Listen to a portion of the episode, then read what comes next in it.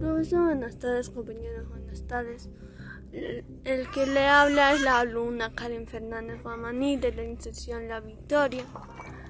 Como ven, hoy voy a hablar del tema de la contaminación al aire.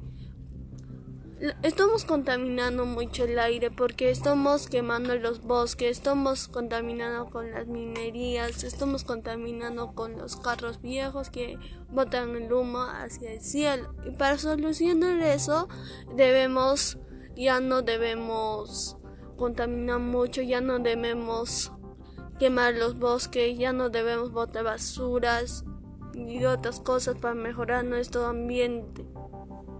Gracias, profesor, y espero que salga bien, profesor.